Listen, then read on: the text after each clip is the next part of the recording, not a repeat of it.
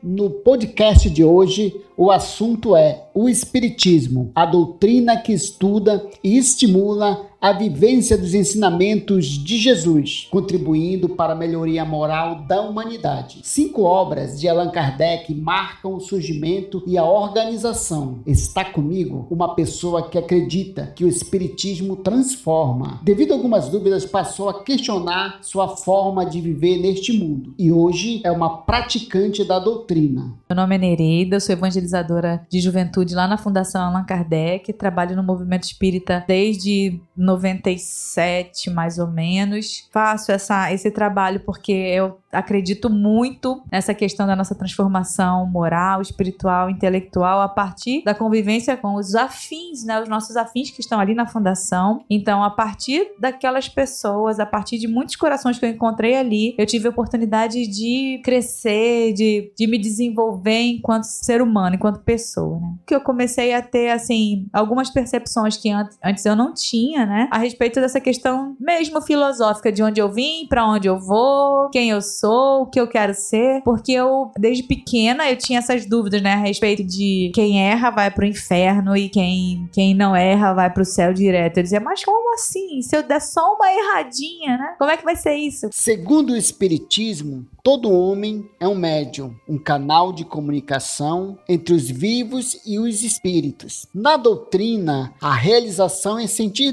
Deus, pois nunca se terá prova científica dele. O amor é o sentimento que sustenta a doutrina. Será que realmente existe vida após a morte? Nessa viagem para o outro lado, vou encontrar aqueles com quem convivi na Terra? Quem estará desse outro lado?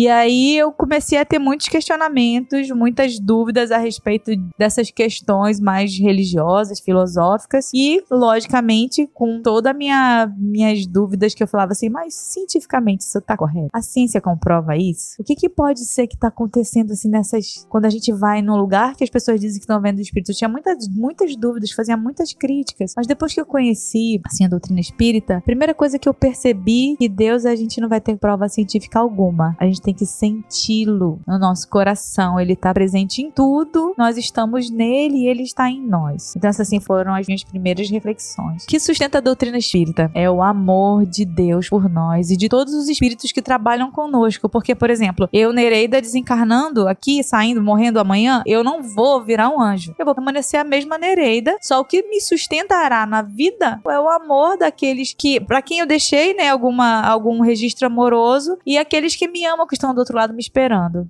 Obrigado, fiquem com Deus. Eu sou Valmir Ferreira e esse foi o podcast de hoje com o tema Espiritismo.